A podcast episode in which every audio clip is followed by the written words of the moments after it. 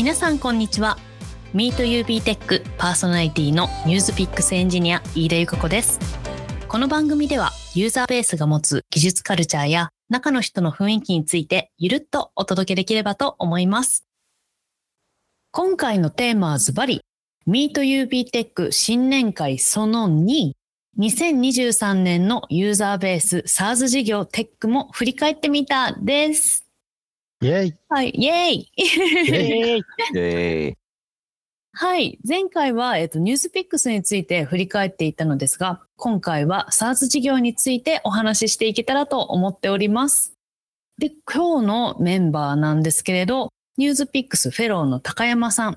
NewsPicks Stage エンジニアのパクさん、そして SaaS 事業エンジニアの福田さんにお越しいただき、新年会放送その2をやっていきたいと思います。ということで皆さんよろしくお願いいたします。よろしくお願いします。ー、よろしくお願いしお願いします。ます高山さんはね、前回のその1に続いてということで、はい、引き続きありがとうございます。よろしくお願いいたします。はい、ニュースピックスの高山です。引き続きよろしくお願いします。お願いします。はい、それでは今回もお一人ずつ、辰年といえば上り流ということで、はい、私が今年突き抜けていきたいことという目標とともに、簡単に自己紹介をしていただこうと思います。それでは、パクさんお願いします。はい、えー、 NewsPicks Stage エンジニアのパクです。私は今年突き抜けたいのは、実は私の周りなんかいろいろ変化が今年多かったので、その変化にとことん、その、まあ、対応するだけではなくて、その変化を乗り越えて、もうさらに進化していきたいなと思っております。よろしくお願いします。すごい変化の年だったんですね。いや、そうなんですよ。はい。この後また話できると思うので、はい。はい。ぜひ、この後しっかり伺わせてください。ありがとうございます。では続いて、福田さん、お願いします。はい、SaaS 事業エンジニアの福田です。えー私が今年突き抜けたいことは、ラーメンです。ラーメン。ラーメン、ラーメンすごいとても大好きなんですけど、2023年振り返ってあんまり食べに行ってないなと思ったので、あ の今年はいっぱいラーメンを食べに行って突き抜ける人間になっていきたいと思います。体重も突き抜けるってことですね。体重も一緒についてます。前のめりな体重増加予告を受けた気がする。ありがとうございます。ちょっとあの、おすすめのラーメン屋さんもよかったら一緒に教えてください。はい。ありがとうございました。では、前回の収録でも話題になりました、年末のクリスマス LT 祭りなんですけれど、でそこでもですね、福田さんはベスト LT 賞を取っていただいておりました。で、今日はそのあたりの話も振り返りの中で触れさせてもらえたらと思います。では本日は改めまして皆さんよろしくお願いいたします。お願いしま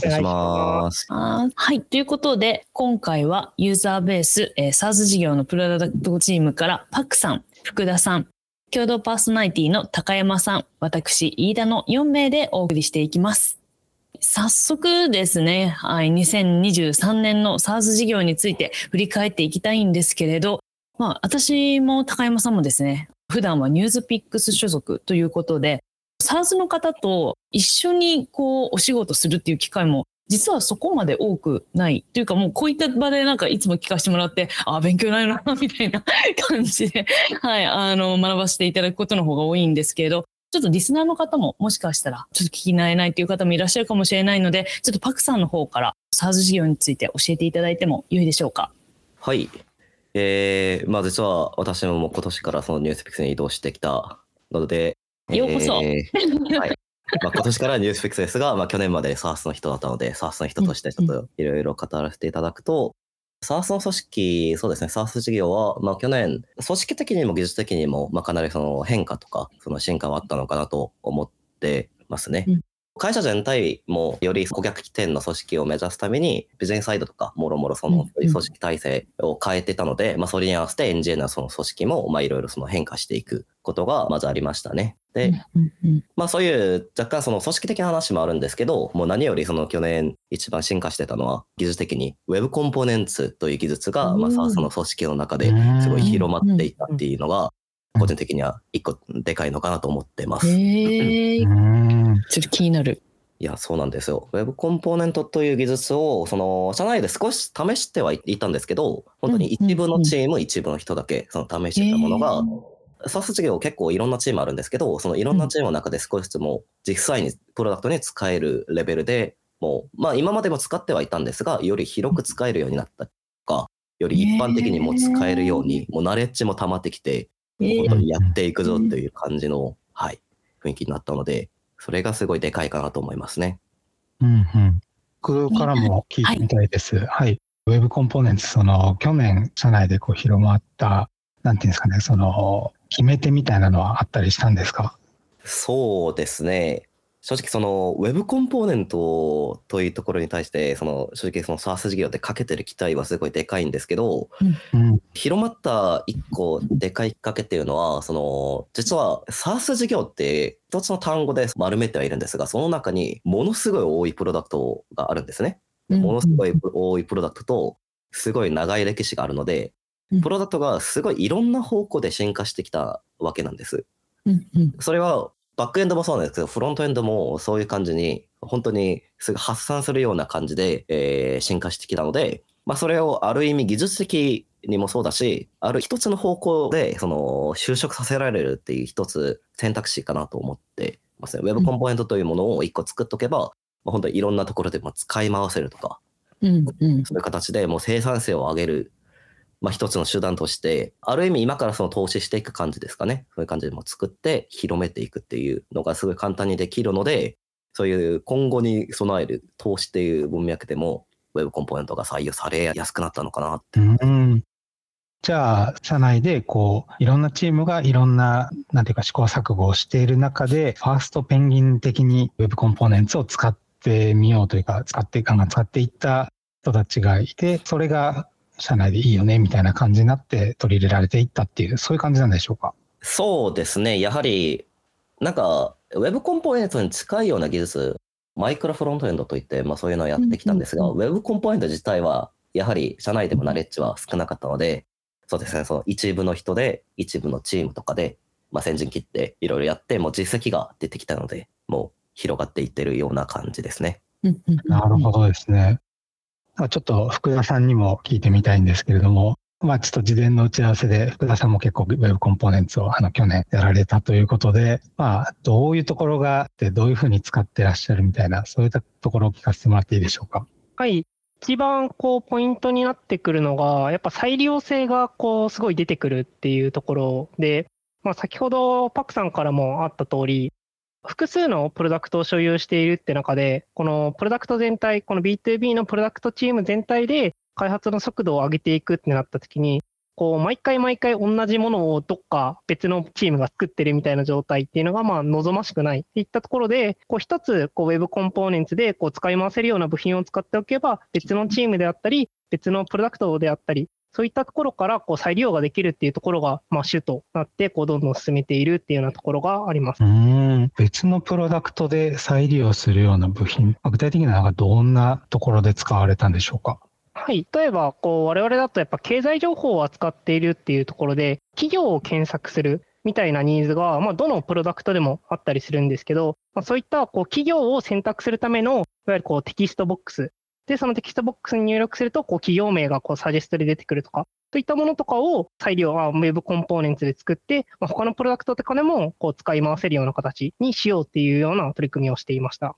なるほど。あ、なんか僕はあの、イメージ湧きました。ユーザーベースのなんかプロダクトで、こう、スピーだとか、フォーカス、イニシャルとかあるんですけど、まあ、確かに思い返してみれば、どれもその企業名を検索するような欄とかあったりしますよね。そういうのをまあ、なんていうか、こう、挙動も含めて使い回せるような部品として輸送したっていうことなんですね。私からも質問していいですか？すみません。普段、あの、フロントエンドエンジニアで、あの、デザインシステムとかも作っているようなものなんですけれど、ニュースピックスだけでそれやろうとしても結構大変だなって思うんですよ。なぜなら、近いような、その、まあ、DTO、その、サーバーから返ってくるデータも、例えば、ユーザーっていう、ユーザー系の DTO もなんか2、3種類あったりして、これすごいめんどくさいぞ、みたいな、この型定義どこに合わせるみたいな話を結構みんなですり合わせて、今頑張ってそこを実装してるっていうのが実情なんですね。でも今の話って、SaaS 事業の中でもういくつもプロダクトがあって、まあなんか触れている、表示しているものとしては結構近いようなものだとしても、結構型定義自体は全然違ったりとか、なんかロジックだったり、もう元々のその DB 構造とかテーブルとかの設計も全然違ってくるところ多い中で、UI 部分を全体でこう一緒に持っていこうってするのって、もちろんすごいあの使い勝手とか管理っていう意味では、あのメンテナンス的にも楽になる部分とかってあると思うんですけど、とはいえ最初の一歩めちゃくちゃ大変だったんじゃないのかなと思っていて、なんかそのあたりで苦労されたところって伺ってもいいですか、まあ、正直、こう模索中っていうのが多分正直なところでして、まあ、例えば先ほど申し上げた企業を検索できるようなところとかも、まだ実際に他のところではこう使われてなくて、多分他のところで使うときに、多分何かしらのこうペインが出てきて、あ、やばい、どうしようみたいなことが出てきて、そこから多分いろいろ試行錯誤しながら、こう、プロダクトチーム内でも、はい、あ、じゃあ、こう、 Web Components でやるときは、こういうとこ気をつけなくちゃいけないよね、みたいな知見を多分、どんどんこれから貯めていくフェーズなのかなっていうような感じですね。うんうんうん、ああ、なるほど。じゃあちょっと2024年そこにしっかりこう向き合う年になりそうっていうところでもあるっていう感じですかね。まさしくその通りだと思います。なるほど。実際こう去年1年こう Web コンポーネンツが広まっていって、お二人としてはなんかどういったその感想というか技術の広まりについてどういった印象を持たれてますか？そうですね。実際に、まあ、ポジティブな面もあれば、まあ、若干やっぱり保管していかないといけないところも両方見えてきたので、まあ、これから、その、より慣れちゃ貯めていかないといけないなと思ってまして、まあ、実際にその、いろんな複数のプロダクトで使えるようにしていこうとか、まあ、そういういろんな目指してるところはあるものの、現在それはまあ、スピードの中でだったら一部使い回せてるとか、まあ、そういう本当にまだ限定的なその使い方をしてるんですね。なんで、その本当に夢を今語ってるような状況なので、その夢に向けてもうちょっといろいろ前進させていかないといけないっていう、この状況で、まあ、やっぱり Web コンポーネント自体が世間的には結構出てきてそこそこ立ってはいるんですが、まあ、やっぱり社内でももうちょっと知見を貯めていかないといけないし、Web コンポーネントってなっても、その中でどのフレームワークを使うか。どう実装するか、みたいなそういうのって本当に細かくいくつも出てくるんですね。なのでそれを会社側としてより戦略的に育てるには、やっぱりもうちょっと有識者も増やしていかないといけないし、ナレッジを貯めていかないといけないっていう、その課題、そのナレッジ面の課題が私は今、最近ね、いっぱいあの一番感じているので、そういう慣れる必要があるかなと思います。ぜひ福田さんにもあのこの技術が広まっていったことについてあの課題だけじゃなくても印象として聞かせていただければと思います。はい。やっぱ印象としては、まず独立性がすごく高まるっていうところがあって、やっぱその Web コンポーネンツ単体でこうデプロイとかをしていけるっていうので、まあ、そこの開発速度っていう意味では結構スピードが高まっていったなっていうところの印象はあります。で逆にこう課題みたいなところで言うと、まあ、さっきのパクさんの話と近いところはあるんですけど、まだまだこう、わからないこと、見えてないことがたくさんありまして、例えばこう、Web コンポーネンツのテストをしようって言ったときに、じゃその E2E テストを、じゃその Web コンポーネンツをこう使う側、使う側との接続の部分をこう、どういう風な形でテストしていくのがいいんだろうかとか、その Web コンポーネンツ単体で、えっと、果たさなくちゃいけない責務ってどこまでなんだろうとか、そういった結構テストのつなぎの部分とかが、意外とまだ、なんていうか手探りでやっているところもあるんで、まあそういったところとかもいろんなところで手探りのところがあるので、その辺をどんどん詰めていきたいなというところですね。なるほど。ちょっとこれニュースピックスとしても参考になりますね、皆さん。そうですね。なんかどういった形で、なんかまあうちはまあデザインシステムとか、まあ、UI ライブラリー的な考え方だなと思って聞かせてもらったんですけど、多分近しいところで、なんかお互い、あ、これみんなどうやってんだろうって思うような人が 絶対ぶつかると思ってて、なんかその時ぜひあのお二人にあの相談させてもらおうというふうに、はい、心に決めました。ありがとうございます。じゃあちょっと引き続きですね、どんどん話していきたいんですけれど、前回も少し話しました LT 祭りのお話をぜひ聞かせていただければと思います。えー、年末に開催しました SARS 事業とニュースピックス2つの開発チームの合同の LT イベントとしてクリスマス LT 祭りを開催いたしました。前回の放送ではイベント当日ベスト LT 賞に選ばれたニュースピックスの西園さんにお話を伺いましたが、今日はですね、もう一人のベスト LT 賞、福田さんがお越しいただいているということなので、改めましてお話をしっかり伺わせていただきたいと思っております。では、福田さんから、はい、LT の内容をリスナーの皆さんに共有していただいてもよろしいでしょうか？はい、わかりました。私は LT の中でトランザクティブメモリーシステムということについて、えっと、お話をさせていただきました。通称、頭文字を取って TMS っていうふうに言ったりしてるんですけど、この TMS っていうのはどういったものかと言いますと、組織内での知の分布についてこうお話しているもので、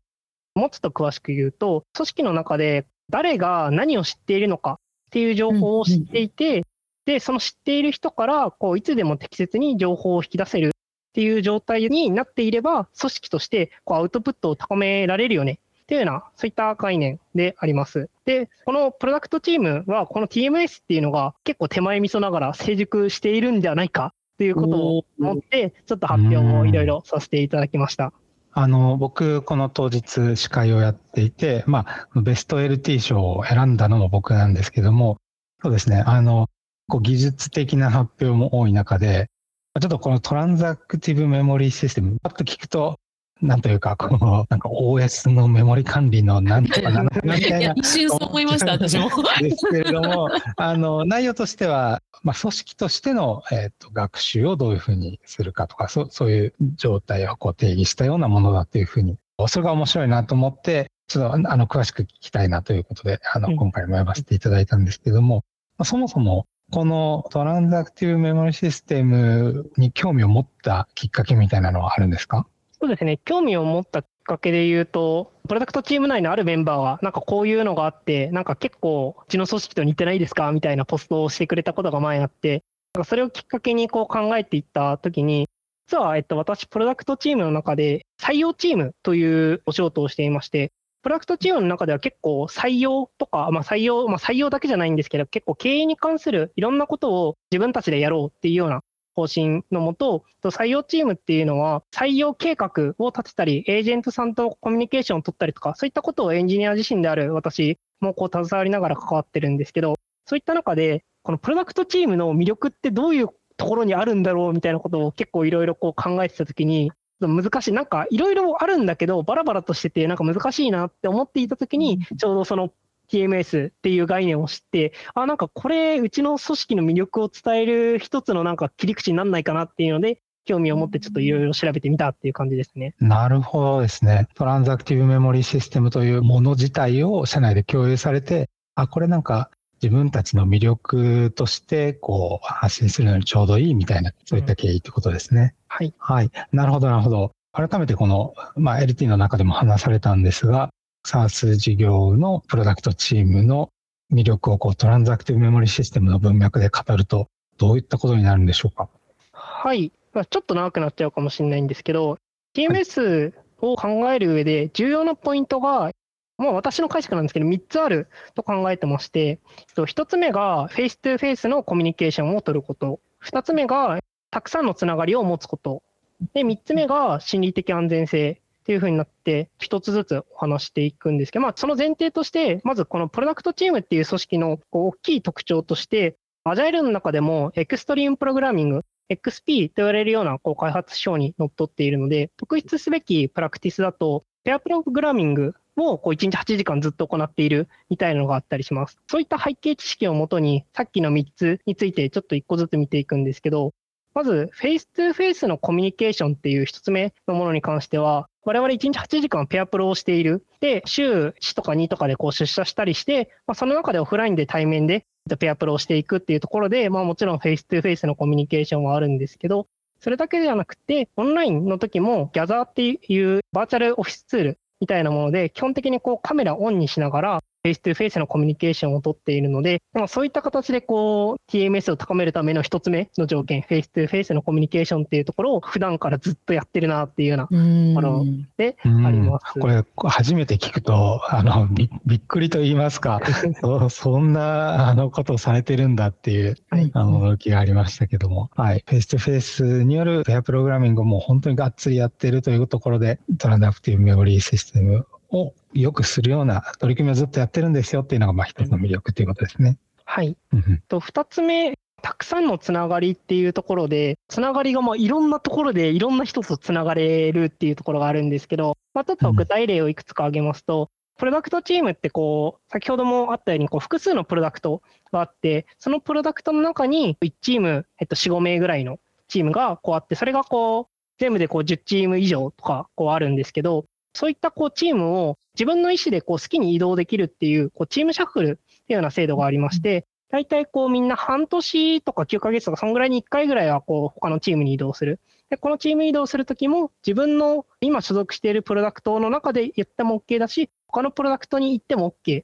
ような形なので、結構人がどんどんどんどん入れ替わっていく。ので、こういろんな人と関わる機会がもう自動的にこうできてくるっていうようなところで、まあ、たくさんのつながりっていうところが担保されているというような感じです。チームシャッフルも僕初めて聞いたとき、すごい積極的にやってるなみたいな思いまして、6ヶ月から9ヶ月で、まあ、チームを移動することを基本としたチーム作りをされてるっていうことなんですよね。はい、いや面白いですね。まあ、それによってこういろんなつながりができるから、組織として知見がこう、たまる、たまりやすいとか共有されやすくなるっていう、そういうことを狙ってるということですね。はい。はいはい。他にもありますか？はい。こちらが最後なんですけど、心理的安全性っていうところで、TMS の先ほどの概念の中でも、誰が何を知っているかを知っているっていうことと、あとはそれをこういつでも引き出せることが重要っていうところで、まあ、これ心理的安全性がこの引き出すっていうところに関連してくるんですけど、まあ、我々がこう大切にしている価値観の一つにコミュニケーションというものがありまして、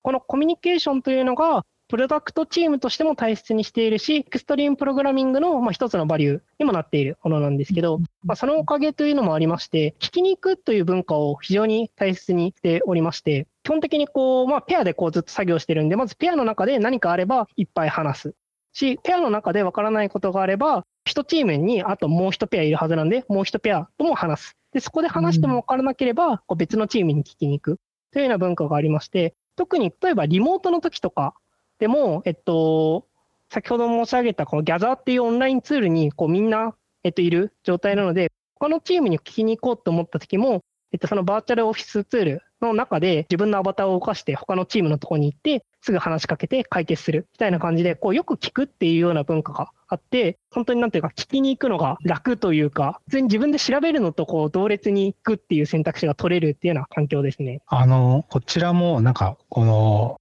当然っちゃ当然のことなのかもしれないんですけど、そういうふうにこう明文化されてるというか、そういうふうに共有されてるっていうのが、僕にとってはあのいいなと思ったところですね。っていうのは、つまり、分からなかったら聞きに来てよねと。で、まあ、聞きに来ること自体をすごく歓迎する。なんかについて聞いてもいいですかみたいなのを絶対ダメとは言われないというか、そこ自体をすごく歓迎されるっていう文化を作られてるなっていうのは結構感じるところで、まあ、そうあるべきっていうふうには思っちゃうんですけども、でもそれがね、ちゃんとそういうふうに共有されてて、みんながそう思ってるっていうのが、みんなが分かってるっていうのは、魅力的だなというふうに思いますね。はい、ありがとうございます。この3つが TMS、トランザクティブメモリシステムという観点から見た SaaS 事業、あの、プロダクト開発チームの魅力っていうところですね。はい。ありがとうございます。いいですね。なんか、言うはやすしだと思うんですよ。実際にやってるのがすごいなっっていう いやー、ちょっと組織力を見せつけられましたね、高山さん。そうなんですよ。この組織に対する取り組みは、すごくウェブベースサースプロダクトチームを特徴づけるものだと思いますし、うん、すごくなんていうか、ポリシーを持ってやられてるなという思いますね。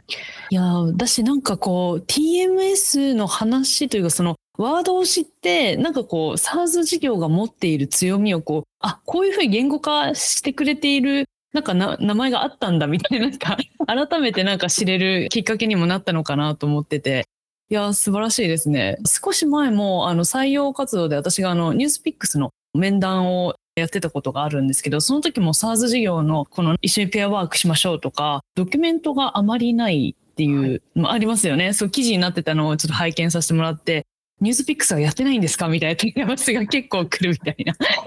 なんでやっぱりもう会社、もう社内だけじゃなくて、社外的にもすごく面白い取り組みだなっていう認識がされてるっていうのを本当に思いますし、このポッドキャストからまたそれが伝わるきっかけになったらいいなと思いました。はい、素敵なお話をありがとうございます。いやーなんか学びが多いな。やっぱ SARS の方のお話聞くと、ま、学び多いですね。いや、本当ですね。せっかくあの SARS 事業にも、まあ、去年まで属していたパクさんからも、そのパクさん視点で、この辺についてどう思ってらっしゃるか、ちょっと聞いていきたいなと思うんですけど、いかがでしょうか？そうですね。私がユーザーベース入ったのが3年前の、その新卒2年目ぐらいの時から入ったんですね。なんで、新卒エンジニアでも正直2年目といっても、あんまりまあ右も左も知らない状況で入った。その時のことを振り返ると本当に新人にすごく優しかったなと思って。そうですね。その本当にもういつ聞いてもいいよとは言われるんですけど本当にいつ聞いてもいいっていう、まあ、そのその環境自体が。まあそうですね。その本当に入ってきたばっかりの私にはめちゃくちゃ優しかったなと思ってて、まあ、それを今までそのずっと維持してるし広げていくっていうのをずっとやっているのでそうですね、その優しくて、その新人を育てるっていう文脈ではめちゃくちゃ強みを持ってるような組織なんじゃないのかなと思ってるので、これはもう絶対にもう守り抜いて、もっと強度を上げていってほしいなという気持ちですね。新しい人が入ってきて、まあ、成長していきやすい、まあ、キャッチアップしていきやすいような環境っていうことですね。その通りです。うんうんいやたくさんいいお話聞かせていただきました。なんか2023年の振り返りと言いながら、かなり勝手に勉強させてもらったな、みたいな。なんかそういったきっかけになったなと思っています。はい。では最後に今回の LT 大会でベスト LT 賞を取った福田さんから代表で一言お願いいたします。はい。まず本日、すごい普段関わることのない NewsPicks エンジニアの飯田さんとか高山さんとお話できて、非常に楽しかったです。ありがとうございます。ありがとうございます。